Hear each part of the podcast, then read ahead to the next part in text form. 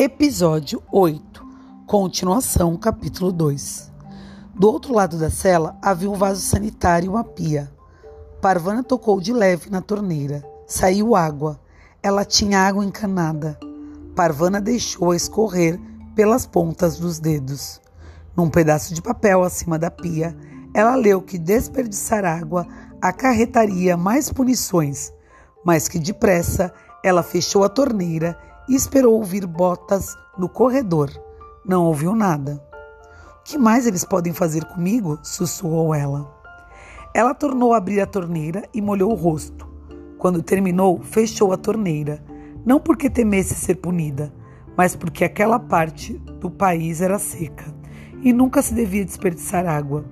E embora a prisão tivesse vindo da América, a água era do Afeganistão. Ela lhe pertencia. A cama parecia convidativa.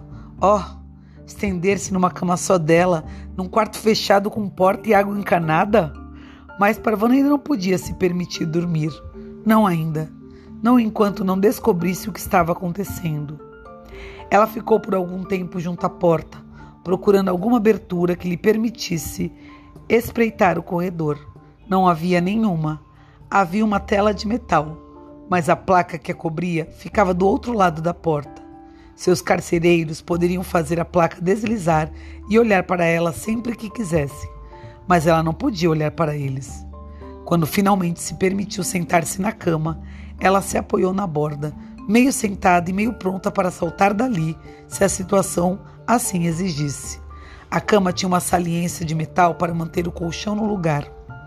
Parvana estava cansada e assustada mas era a primeira vez em sua vida que dispunha de um quarto só para ela. Então queria aproveitar o máximo possível. Se a tivessem consultado sobre como projetar aquela cela, se o inspetor 247 tivesse pedido sua opinião, Parvana teria algo a dizer sobre a cor.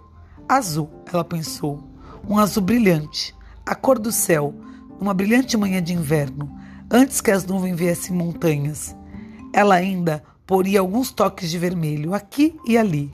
Um vermelho alegre como o vermelho do belo Chauar Camês, do qual ela teve de abrir mão quando criança, porque sua família precisava de dinheiro.